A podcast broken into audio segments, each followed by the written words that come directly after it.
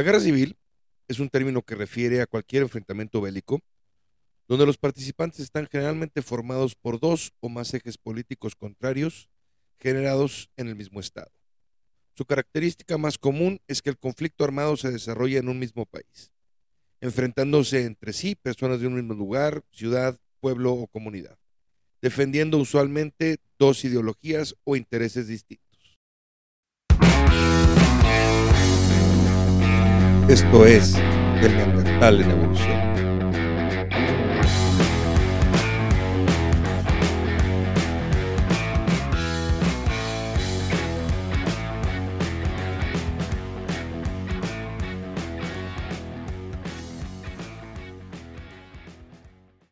Hola a todos, bienvenidos una vez más al Neandertal en Evolución. Hoy vamos a tener un episodio un poco contradictorio, un poco ambiguo, pero creo que al final nos va a dejar una gran reflexión, o bueno, por lo menos eso voy a intentar. A mí me ha tenido reflexionando este tema con diferentes, diferentes situaciones y diferentes cosas que pueden pasar, pero vaya, déjenme les platico un poco por qué tenemos ese tema hoy de la guerra civil, ¿no? Y la descripción que se dio en la introducción. Además de lo que ya hemos platicado en múltiples episodios y, que ha salido a relucir en diferentes temas, desde México, Estados Unidos y todo, eh, volvemos al tema de la polarización. Vivimos en un mundo muy polarizado, diferentes situaciones en diferentes regiones por diferentes cosas, pero al final del día la constante y lo común es la polarización. Entonces, ¿qué pasó hace poco con el gobernador, para ponerlos en contexto, con el gobernador Greg Abbott en Texas, que decidió poner en la frontera tejana con México eh, alambre de púas o unos ciertos tipos de alambre? Y entonces de repente la Suprema Corte de Justicia de, Estados Unidos le dijo, oye, no, no, no, no, no, no puedes hacer eso y lo tienes que quitar. Y fueron y lo quitaron. Y eh, Greg Abbott, el gobernador de Texas, le dijo, ah, no, ni madre, lo vuelvo a poner. Y empezó todo un pleito entre, entre Texas y, y el gobierno, donde el gobernador de Texas le reclamaba a Biden que pues no, no, no estaba cumpliendo con, la política eh, migratoria correctamente, porque en estos tiempos es cuando más migración ilegal ha habido de México a Estados Unidos. No quiere decir que nada más de mexicanos, ha habido, como todos ustedes saben, unas, unos grupos migrantes que han venido desde diferentes países de Centro y Sudamérica buscando el sueño americano y ha habido una unos números alarmantes para, para los estadounidenses, ¿no? Entonces Gregabot dijo, no, ya, ya, le paran a su pedo y vamos a, cerrar la frontera de cierta manera para que pare esa, esa migración ilegal, ¿no? Y otros 20, entre 25 y 27 estados, dependiendo cómo lo vean, porque por ahí la, la legislación de Arizona está con ellos, pero no, el estado no, en fin tienen apoyo de, más de 25 estados de, la Unión Americana, donde dicen, estamos con Texas, estamos con ustedes, ¿cómo los apoyamos? Este, dándole la cara al gobierno de que están en contra de la política migratoria que tienen ahorita, que además, ambiguamente, como se los dije desde el principio, pues ha deportado más gente que la anterior. Sí, ha deportado más gente que la anterior, pero la imagen que se da, pues es otra, ¿no? Entonces, eh, resulta ser que hace unos días, en febrero, eh, eh, em, la gente empieza a sentirse un poco inquieta, se empieza a hablar de una guerra civil con ese, con ese enfrentamiento que tiene Abbott contra, contra Biden o contra, no Biden es en este caso es la, la Suprema Corte de Justicia, pero, pero al final del día es contra este gobierno. Y los estados empiezan a brincar y la gente empieza a moverse y empieza a ver algunos movimientos inusuales y, mucho de esto sí no se vio tanto en las noticias, pero las redes sociales se empezaron a llenar de gente este, que veía pasar a, camiones y camionetas de otros estados yendo hacia la frontera de Texas, las guardias nacionales movilizándose, eh, los, los camioneros y los transportistas moviendo cajas de tráiler a la frontera, la gente hablando de esto, eh, se empezó a tener un sentimiento ahí de esa guerra civil. Este, ahorita, pues sí, si ustedes buscan, lo van a encontrar, cajas de trailers cubriendo la frontera con, con alambre de púas y, y, mm, en diferentes lugares, eh, eh, pues, mucha gente protegiendo la frontera en este momento. Hace poquito, hace un par de días, estuve con, con una pareja, con una pareja de amigos de nosotros que están yéndose a vivir a, Texas. Y yo le decía, oye, ¿y cómo está toda la cosa? ¿No? Y me decía, pues no, o sea, nosotros, ellos están en, en la zona de Laredo. Dice, nosotros no, no, no hemos visto mucho movimiento. Claro, porque pues los estadounidenses, pendejos al final del día no son. Laredo, Macal, en ciertos puntos donde fronterizos, donde el comercio es el que se mueve, pues están muy protegidos. Estoy hablándole de lugares donde está el río y está desprotegido y no hay mucho, no hay mucho que ver. Pues obviamente no van a ir a, ahí al puente a Saldúas, ni van a ir al puente internacional de Laredo de a- a tapar, están tapando donde la gente se cruza. Hay muchos problemas en Eagle Pass y este, este tipo de, de lugares. Pero hagamos una pausa dentro de esta, de esta amenaza que, que, que, no va a darse de esa forma de guerra civil para recordar un poco, hagamos una pausa, nomás quiero comentarles, pues cómo fue que se creó Estados Unidos, ¿no? O sea, por eso les dije que va a ser muy ambiguo y muy contradictorio, porque por un lado les voy a decir una cosa y por otro les voy a decir otro, ya lo irán viendo sobre la marcha del episodio, ¿no? Pero, pues cuando e- en 1600, déjenme darle la fecha exacta para no mentirles, porque no me la sé de memoria, ¿para qué les voy a mentir? Eh, en 1620, cuando el Mayflower llega a los Estados Unidos, a la bahía de Plymouth, y, y donde ellos lo tienen como que ahí empieza eh, eh, los Estados Unidos con esas, con esas personas que venían en el Mayflower de, de- Inglaterra y que mucha gente se jacta en Estados Unidos. No, es que mis papás fueron de los que venían, bueno, mis antepasados en el Mayflower.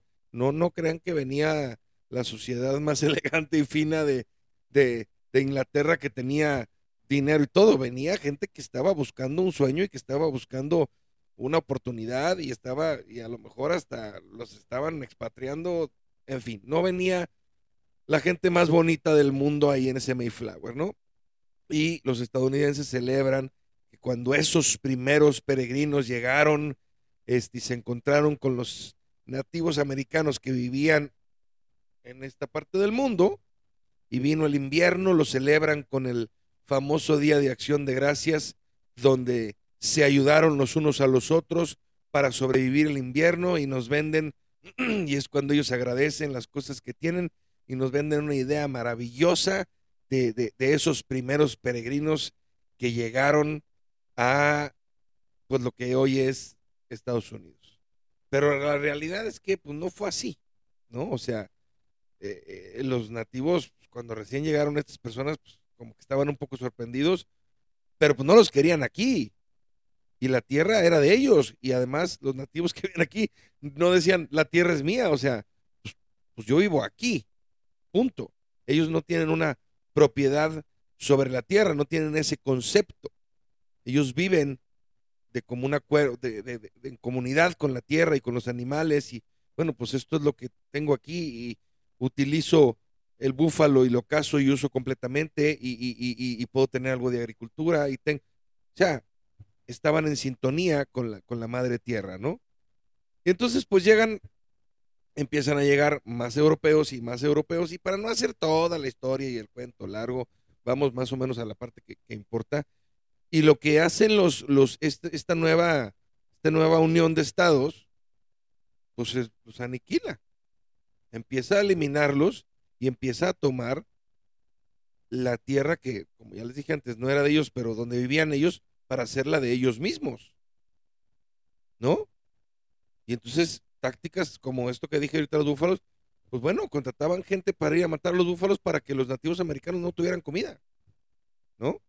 Y los empiezan a matar a todos, los pocos que quedan los empiezan a poner en reservaciones, e, indias se llaman, así se llaman, Indian Reservations, así los empiezan a poner, y los empiezan a querer eh, educar a los modos que pues ellos tenían y que a ellos les parecían correctos. Claro, esto tomó muchos, varios cientos de años, porque ellos llegan en el, en el 620 y pues no empezó la colonización del oeste hasta, hasta mucho después, ¿no? Con la, con la ruta a Oregón y que necesitaban poblar esos espacios y mandaron al ejército a acabar con los, con los nativos americanos que estaban. Los nativos americanos se defendieron.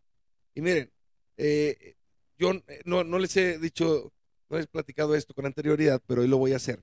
Yo soy increíblemente fan de la serie de Yellowstone y, de, de, Taylor Sheridan, que es su creador, ¿no?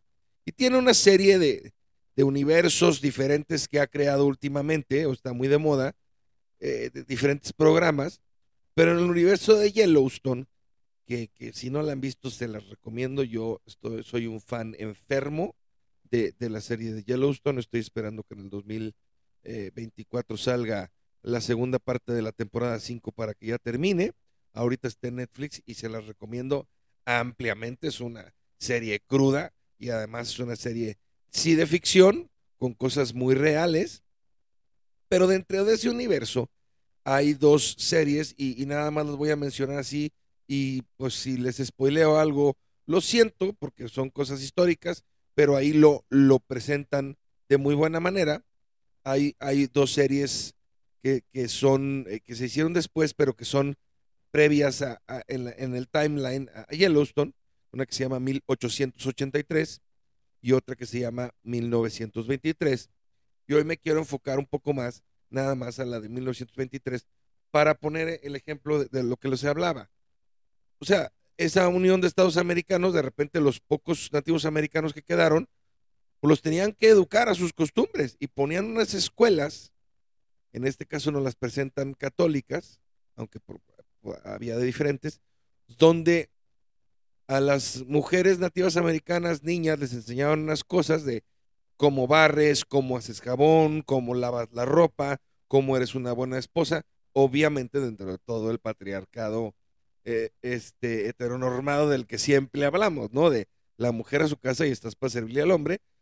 Y a los niños o a los muchachos, pues, a vestir de cierta manera, a hacer las cosas que hacían los, los eh, americanos, si les llamamos de esa manera, ¿no? Pero ahorita me voy a concentrar un poquito más en las mujeres. Y era, te lo presentan de una forma terrible, te lo presentan de una forma donde el idioma que ellos hablaban, las costumbres que ellas tenían, pues eran de Satanás, ¿no?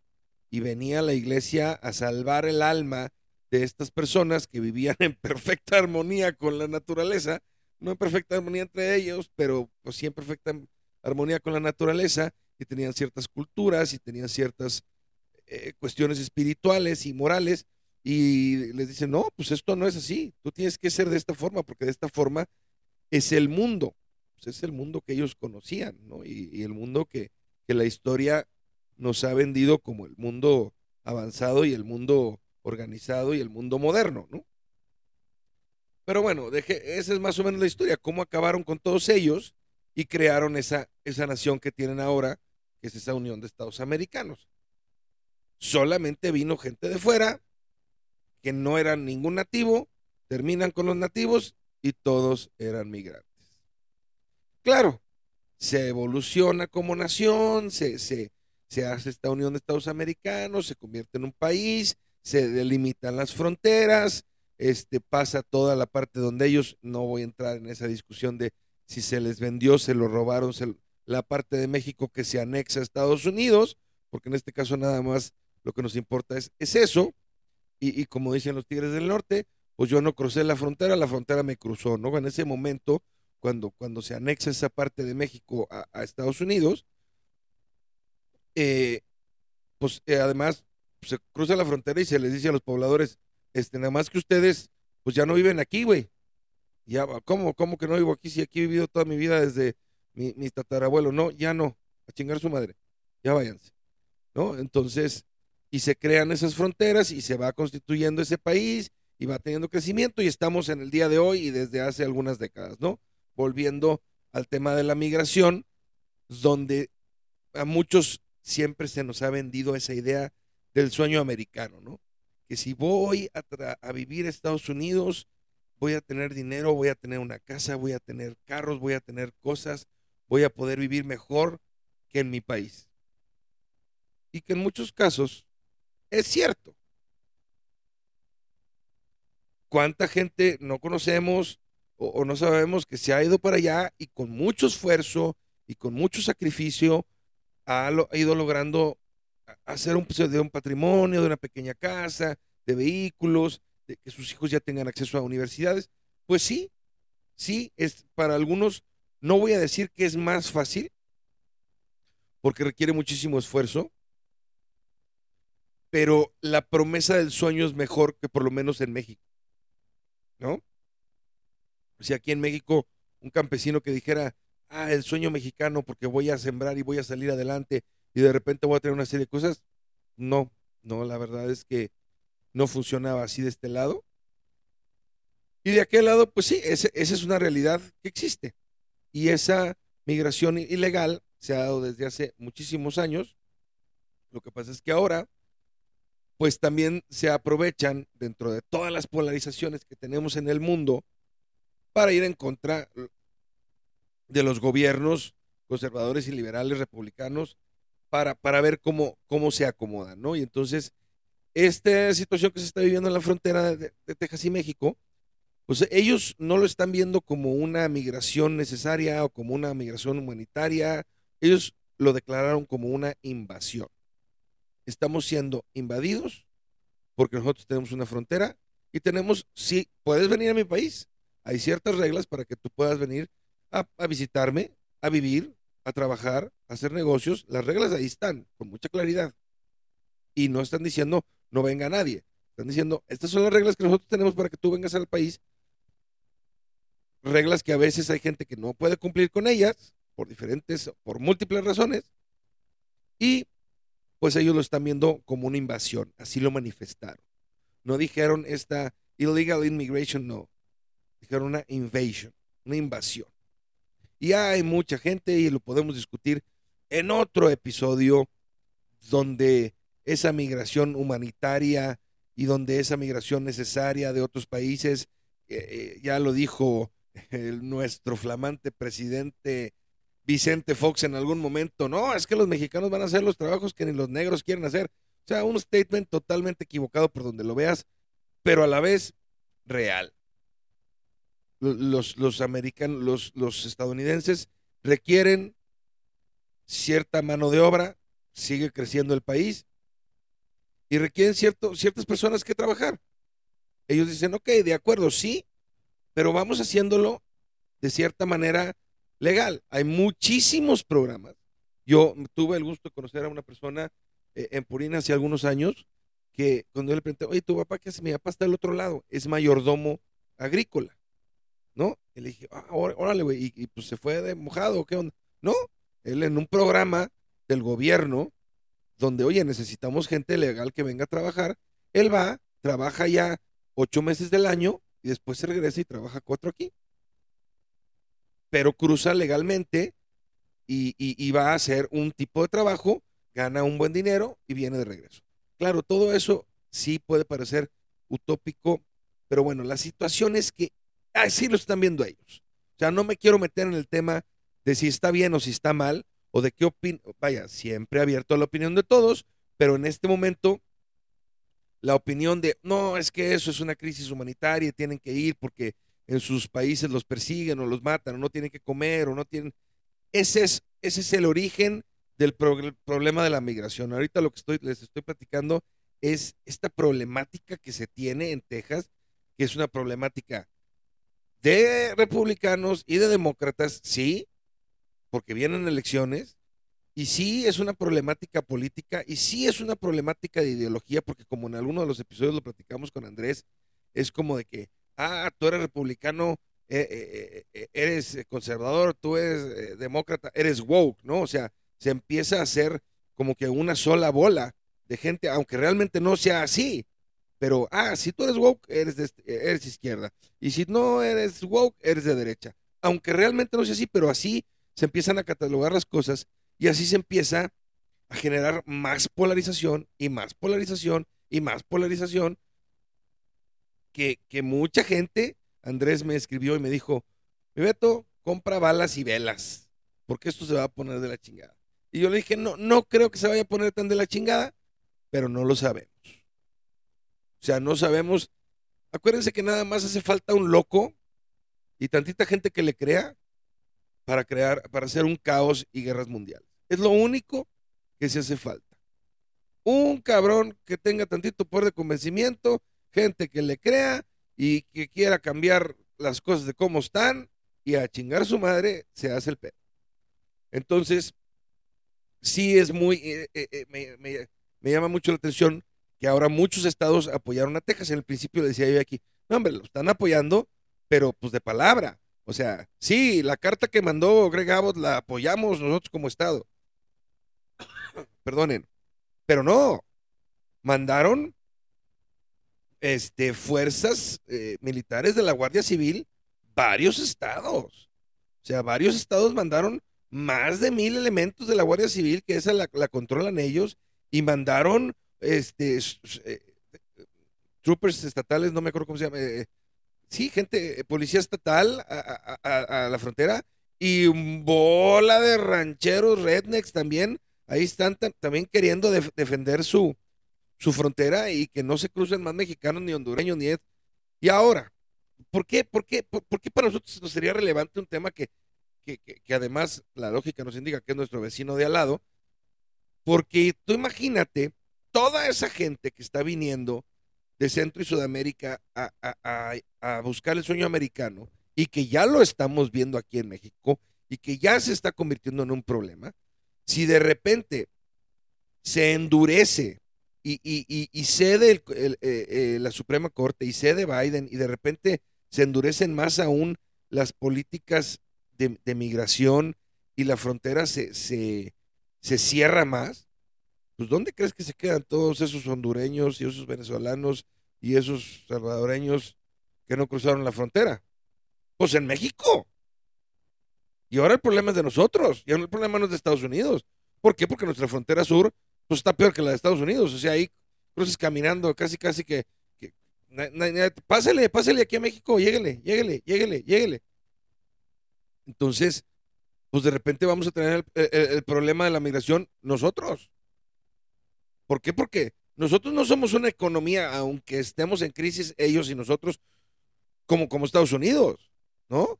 Y el sueño americano no pasa en México. A lo mejor pasa, para unos muy poquititos, pero no, no, no, no pasa.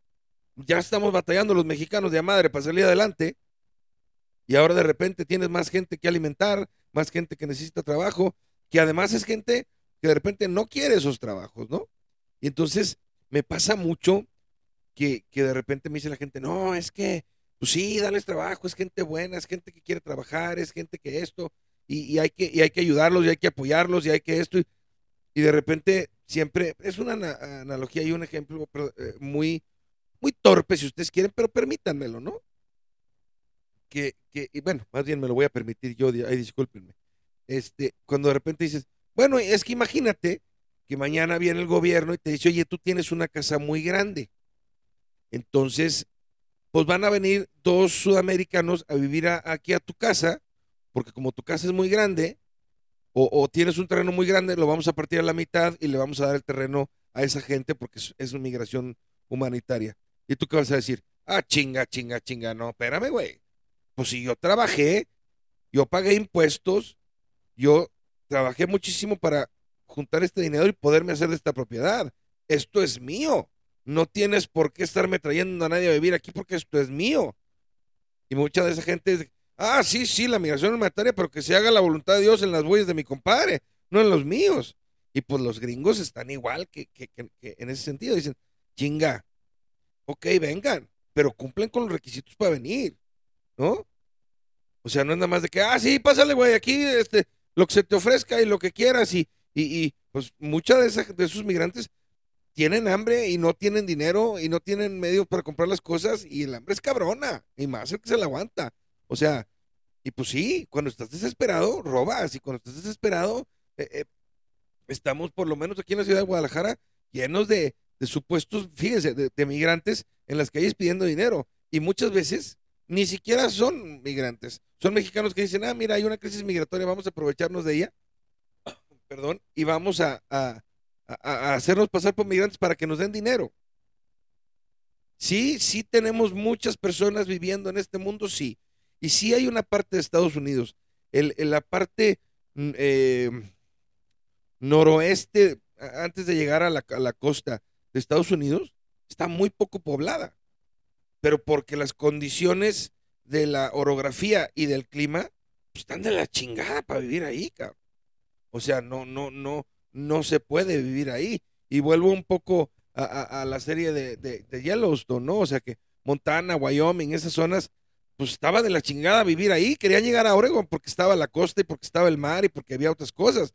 Pero la gente que se quedó a vivir ahí, eh, este, puta, pasaban unos inviernos increíblemente cabrones. Entonces, no, no, no está tan fácil. ¿Qué pasó?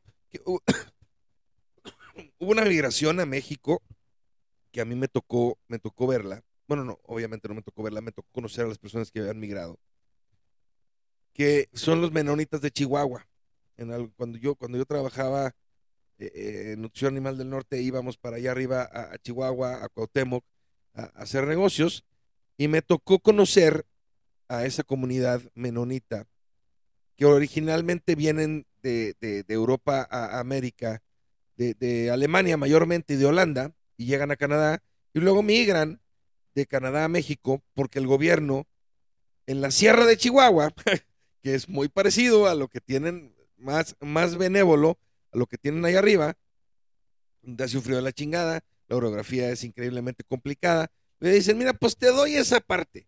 O sea, es tuya, sigue siendo de México, pero a esta comunidad eh, menonita que viene migrando le damos.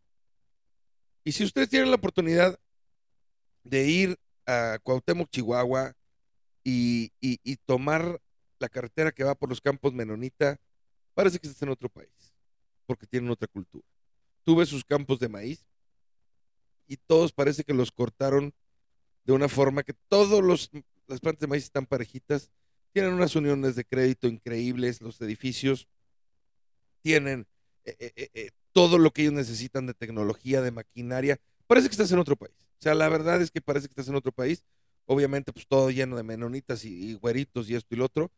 Pero esa fue una migración planeada donde el, gobierno le dijo, aquí te voy a dar estas tierras, esto es tuyo, se delimitó, son mexicanos, tienen credencial de elector, parecen alemanes, Obviamente todos con lentes y con los dientes hecho mierda por la, por la consanguinidad, pero son bien buenas gentes, lo único que quieren es que tú les trates con justicia y hagas negocios con ellos de forma adecuada y no digas groserías y de ciertas cosas. Pero esa fue una migración planeada y ahí están esas personas y aportan y pagan impuestos y además tienen ellos sus propias cosas. Entonces, pues sí entiendo cuando los estadounidenses dicen, no, ni madre, güey, ya no vengan.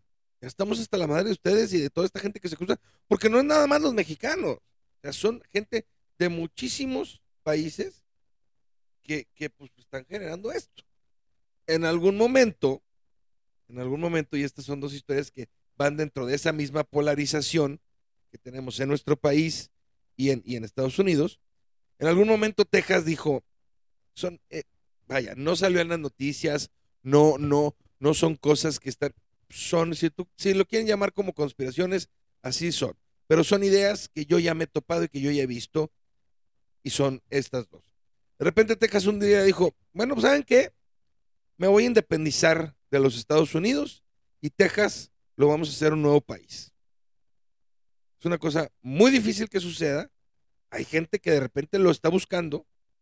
¿Y qué pasaría si de repente Texas dijera, eh, yo me voy a hacer otro país? Sería el país número 40 en tamaño. Tiene 30 millones de habitantes. Eh, sería el país número 51 con más población en el mundo. Es la, economía, la segunda economía más grande en todos Estados Unidos después de California. Sería la octava economía más grande del mundo. O sea, pues, pues, sí podrían.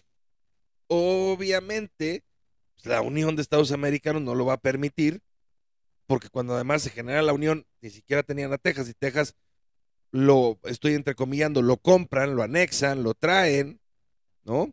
Si alguno de ustedes vio alguna vez, ahorita eh, las caricaturas o la serie del zorro, que ahorita están, acaban de hacer una nueva, no la he visto, pero no se ve nada buena, pero gran parte de, de esa historia es que California también quería ser su propio país, que también pues era una cosa que habían anexado de México, ¿no? Entonces, eh, Texas sí tiene un cierto poder en Estados Unidos y ahorita que estas personas lo están eh, apoyando, bueno, hay que estar atentos porque, insisto, todo el mundo me puede decir, nah, güey, no va a pasar nada, nunca pasa nada. Siempre la hacen de pedo y no pasa nada. Yo era de esas personas. Pero como se los dije hace rato y se los repito hoy, solo hace falta un loco y un poco de gente que lo siga. Porque después, esa poca gente que lo sigue se convierte en más, en más, en más, en más, y al rato hay un problema.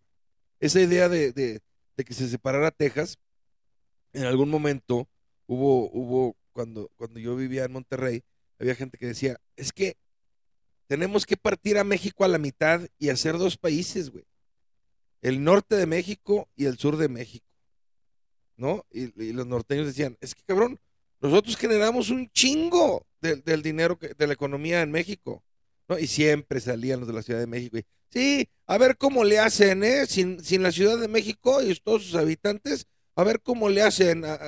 Sí, güey, pero entonces, si se dividiera y la Ciudad de México quedara del, lado sur, ahí te encargo que mantengas a todos los pueblos del sur que no trabajan, o que no producen, o que no tienen economía, o que no generan al país. O sea, pues sí, para los que vivíamos arriba sí estaba buena la idea, ¿no? Porque pues la manufactura muchísimo, la frontera con Estados Unidos. O sea, México nunca va a perder su frontera con Estados Unidos ni lo va a permitir. Pero son ideas que de repente se van, que se van dando.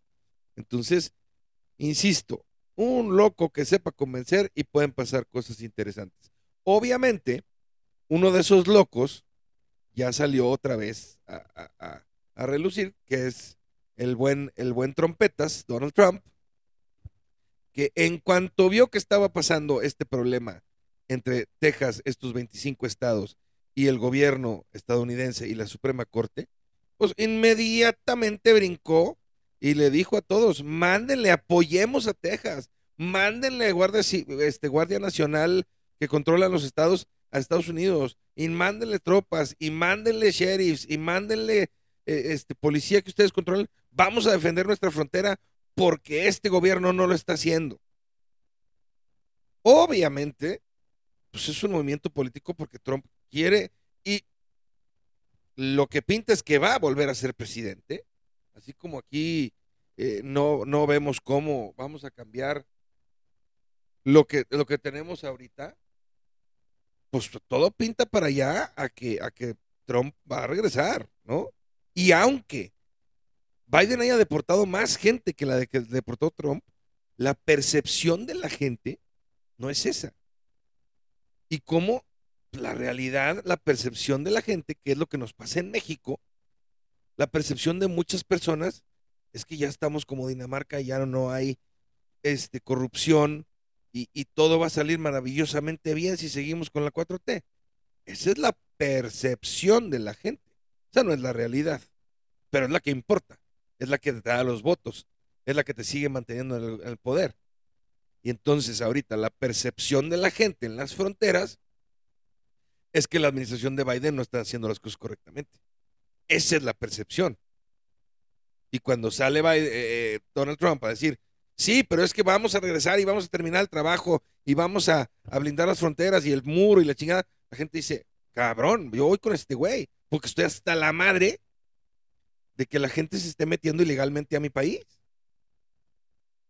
¿Por qué? Porque pues sí podrías venir. Y volvemos al tema de, vamos a hacer un episodio exclusivo de las crisis este, migratorias y de las crisis humanitarias y de qué hacer con esas personas. Sí, sí entiendo, pero vuelvo al punto. Mañana vienen y te dicen, oye, güey, este, necesitas meter a tu casa, hay una crisis de, de vivienda, necesitas meter a estas gentes a tu casa. Así, no, claro que no, güey, chingas a tu madre. Yo trabajé por esto. Y es más o menos, es el ejemplo más burdo y más tonto y más pendejo que les puedo poner, pero es más o menos lo mismo, ¿no? Es más, lo voy a modificar un poco. Al lado de tu casa hay un terreno baldío. Y te van a decir, bueno, aquí se van a venir todos los migrantes a vivir. Y la basura y los problemas y la chinga, lo vas a tener ahí a un lado. Pues claro que no lo vas a querer. Claro que no lo vas a querer. Claro que no lo vas a querer. Y el que me diga, no, sí, yo me sacrifico. Ya estando entrados en, eh, a la hora de los madrazos, a ver cómo nos va. Y sí creo que no va a haber una guerra civil, es, eso es lo que opino en este momento, pero sí se sigue, y a donde quiero llegar con todo esto es, es este punto. La polarización se sigue haciendo mayor en el mundo entero. Palestina, Israel, Rusia, Ucrania, Estados Unidos, este, Norcorea, los wokes y los no wokes, los trans y los no trans, todo este tipo de cosas, en vez de estarnos como seres humanos y como, como humanidad teniendo mayor empatía y tratando de entendernos los unos a los otros, lo único que estamos haciendo es dividirnos cada vez más y cada vez más y cada vez más. Y no sé cómo pienses, pero si yo te veo con aquel grupo, ya asumí que piensas de cierta manera y yo pienso de esta otra. Y como tú piensas estás equivocado y como yo pienso estoy correcto. Y nos pasa ahorita que en vez de que estemos buscando cómo convivir de mejor manera y que los dos decimos, los dos, los dos, no voy a hablar en primera persona, pero los dos dicen, es que el otro es el que no me entiende, en vez de ver cómo si nos entendemos, en vez de ver cómo si se entienden la, mitad de los estados y la otra mitad de los estados Estados Unidos, no, no se puede. ¿Por qué? Porque, por ejemplo, en el caso de, de Israel y Palestina, bueno, las religiones, o sea, y ahí no hay manera. Pero acá estamos creando nuevas religiones con esos con, el wokeness y con el no wokeness. De los dos lados. O sea, bueno, los, los conservadores ya, ya, ya la tienen, ¿no? Y no quieren a la otra y quieren que esto sea de cierta manera. Y es muy difícil entenderlo. Les voy a platicar una cosa que me pasó este fin de semana, que tiene que ver con esto de esta polarización y que me dejó francamente muy contento como ya en algunas otras ocasiones lo he platicado, pero para los que no sepan, yo vengo de una familia extremadamente católica, donde pues los valores católicos de mis padres los tienen muy, muy, muy arraigados, donde yo no practico ninguna religión y donde pues a mi mamá le generó conflicto que yo no practicara la religión que ella practica porque para ella no hay otra forma de vivirlo y me voy a ir al infierno si no estoy cerca de esa religión. Y, un día yo le dije, mamita, respetémonos, yo respeto cómo quieres tú llevar tus cosas, respeta las mías. Y este fin de semana me tocaba ir a acompañarlos un poco, porque pues ya son de edad avanzada, acompañarlos un poco. Y dije, bueno, mis papás van a misa todos los domingos, como van todos los días, y pues los llevaré y esto, y, y, y, y porque lo necesitan. Y mi mamá me dijo, oye, mira, si quieres vamos a desayunar, después nosotros nos vamos con tu tío a misa y al Santísimo para que tú no tengas que ir y nos vemos para comer. Y me quedé frío, dije, ay cabrón. O sea, ese respeto que, que, que, habíamos platicado, aunque mi mamá quisiera que yo estuviera cerca de la iglesia, me respetó y dijo, esto no es lo que tú y es lo que yo sí. Ok. Y me dejó, o sea, me dejó una reflexión importante donde ella, ella es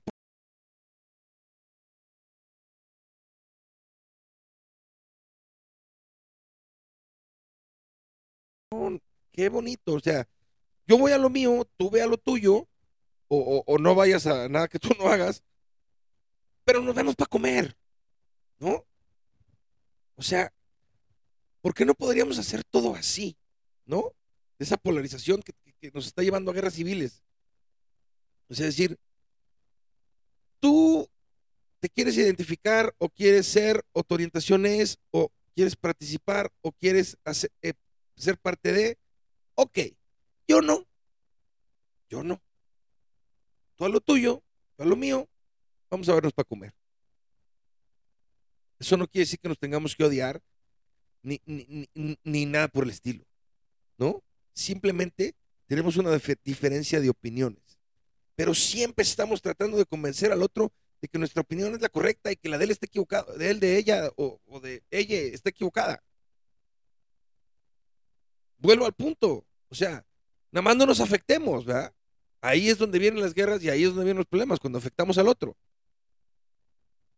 Ahora eh, estaba yo escuchando un, un, un, y esto es, eh, viene así como a medio chiste, estaba yo escuchando un podcast de ESPN y en ESPN se pusieron a hablar de esto que no le encontraba yo ningún sentido, que hay un lugar en Estados Unidos donde pagas para que eres una persona adulta, te traten como un bebé, te alimenten como un bebé, te cambien el pañal, te comportes como un bebé, te canten este lullabies, este, canciones de cuna, te apapachen como un bebé. Así, así como se lo estoy diciendo te cuesta 3.500 dólares de experiencia completa de un día. Si no te alcanza, puedes pagar 300 para que nomás te cambien el pañal o para que nomás te, te, te, te den el biberón. Y Me parece, y aquí voy a decir la opinión personal, francamente irreal, bizarro pensar que yo quisiera regresarme a sentirme como un bebé. Me parece de lo más loco del mundo. Pero mientras esa persona vaya a ese espacio y ahí se porte de esa manera y ahí tenga su espacio para satisfacer esa necesidad que él tiene, pues chingón por él, güey. Chingón por él. No tengo que estar de acuerdo con esa persona. Oye, güey, qué bueno que tienes eso. Dale. Claro, siempre llegamos y siempre que hablamos de estos temas al punto de, y es que hay cosas como los pederastas y bla. Sí, sí, sí un pasito a la vez, un pasito a la vez. Hoy me, me, me, me salió en mis recuerdos de Facebook una cosa que publiqué hace 10 años. Eh, no me acuerdo exactamente cómo, cómo decía, pero mientras les estoy platicando lo estoy buscando. Y cómo ha cambiado el mundo, por lo menos el mío, de 10 años para acá. ¿En, ¿En, qué sentido? Que yo me sentía, y lo voy a decir con todas sus letras, porque esa es la verdad, yo me sentía medio woke o un poco woke o, muy woke o como lo quieres ver, porque publiqué esto que dice así. Si a usted no le gusta el matrimonio gay, no se case con gays. Si a usted no le gusta el aborto, no aborte. Si a usted no le gustan las drogas, no las use. Si a usted no le gusta el sexo, no lo haga. Si a usted no le gusta la pornografía, no la vea. Si a usted no le gusta el alcohol, no lo beba. Si a usted no le gusta que violen sus derechos, simplemente no viole los de los demás. Eso fue hace 10 años. Y ahorita las cosas son totalmente diferentes. Por las identificaciones, por los cambios de sexo, por la aceptación que tenemos ahora de quiere ser gato, perro, jirafa, dale, quiere ser un bebé que le cambie el pañal, dale, quieres tener el cuerpo que quieras tener, dale. Y yo estoy del otro lado. O sea, porque me podrían decir, pues si no te gusta el cambio de sexo, no te lo cambies, güey. O sea, eso me podría decir una persona woke hoy. Pero lo que dice la publicación al final del día es, pues si no te gusta que violen los derechos, simplemente no violen los de los demás. Lo que pasa es que estamos en una etapa donde las políticas públicas y esos derechos no tienen claridad, ¿no? Hace poquito estaba yo leyendo que en Utah ya cambiaron la ley, o sea, la ley tal cual, y, no hacia el lado woke, donde ahora te tienes que identificar, por lo menos hasta, en ciertas instancias, con el género o sexo con el cual naciste. Si tú tenías genitales de hombre o de mujer, en Utah, así seas este, trans o esto o lo que seas o te identifiques como, si naciste con genitales de masculinos, tienes que entrar al baño de hombres. Si naciste con genitales femeninos, tienes que entrar al baño de mujeres. Oye, pero es que yo ya soy bla, bla, bla. Así es la regla ahora. No estoy diciendo que esté bien, no estoy diciendo que esté mal. Simple y sencillamente, así lo hicieron en Utah. Oye, identifícate como se te dé tu gana, pero para el Estado y para ciertas cosas, con los genitales que naciste, así te vamos a reconocer. Digo, a, mí, en lo personal, pues el género en los sanitarios pues es un poco, sí, un constructo creado por el heteropatriarcado. Que, pues, bueno, güey, ahí está el baño. Para hombre, mujer, transexual, lo que quieras, quimera, perro, lo que sea. Lo que quieras ir, ahí está un baño. Entra y ve. Que cada quien tenga su stall, su, su, su, su, su espacio y cierras. Y vas a hacer lo que tienes que hacer y te sales. Punto. O sea, ya, ¿no? Pero, pero vaya, es mucho más complejo que eso. La polarización está a todo lo que da. Insisto, mi opinión es que yo no creo que vaya a pasar la guerra civil en Estados Unidos. No creo que Texas se vaya a separar. El norte de México nunca se va a separar. Pero todo esto son símbolos de esa polarización. O sea, todo esto lo platiqué hoy con ustedes porque son símbolos, son representaciones, son percepciones de esa polarización. Y esa polarización no nos está llevando a nada. Y hasta que no empecemos por nosotros mismos a cambiar esas cosas, soy el primero que me cuesta muchísimo trabajo muchas cosas. Estoy tratando de entender muchas cosas. Por eso sigo tratando de evolucionar, sigo aprendiendo, sigo escuchando, sigo platicando con otras personas, sigo viendo el punto de vista de las otras, aunque a lo mejor todavía no esté de acuerdo con él. Hay otros en los que sí. Entonces, esa polarización no lleva a esas cosas, a esas percepciones, a esas reacciones. Entiendo, entiendo, y, lo dijimos con Gerardo Molina, esas convicciones y esas, y esas, pues también tienen que cambiar, ¿no? También tiene que cambiar de los dos lados y para los dos lados. este será el mensaje y, será por siempre el mensaje del neandertal en evolución. Hay que, hay que mejorar, hay que ver cómo podemos ser más simpáticos, hay que poder ver hasta dónde son nuestros límites. Va a haber cosas a las que yo no voy a poder cambiar o no las voy a querer cambiar y estar bien claro dónde, dónde llegan mis límites y hacérselo saber a las demás personas. Oye, mi límite llega aquí y no puedo hacer nada más porque, porque así lo decido. No es porque no pueda, es porque así lo decido y porque esto me gusta. Y otra gente tendrá otros límites. Nada más seamos empáticos, respetemos, no, no, no pasemos por encima de otras personas. Se oye muy bien, se oye muy fácil, no lo es.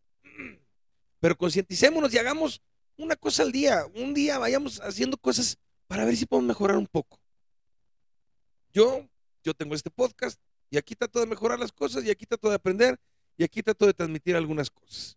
¿Funciona? No lo sé. A mí, a mí sí me funciona. A mí, no sé si a ti que me estás oyendo te funcione, pero si quieres que te funcione mejor, también. Ven y dime, oye, platiquemos de esto, platiquemos de esto otro, platica de esto con alguien. Y vayamos creando cosas juntos, porque acuérdense que pues no se puede de otra forma. Pero en fin, eso es lo que opino yo. Yo soy el Neandertal en Evolución, Alberto Molina. Y pues nos escuchamos pronto.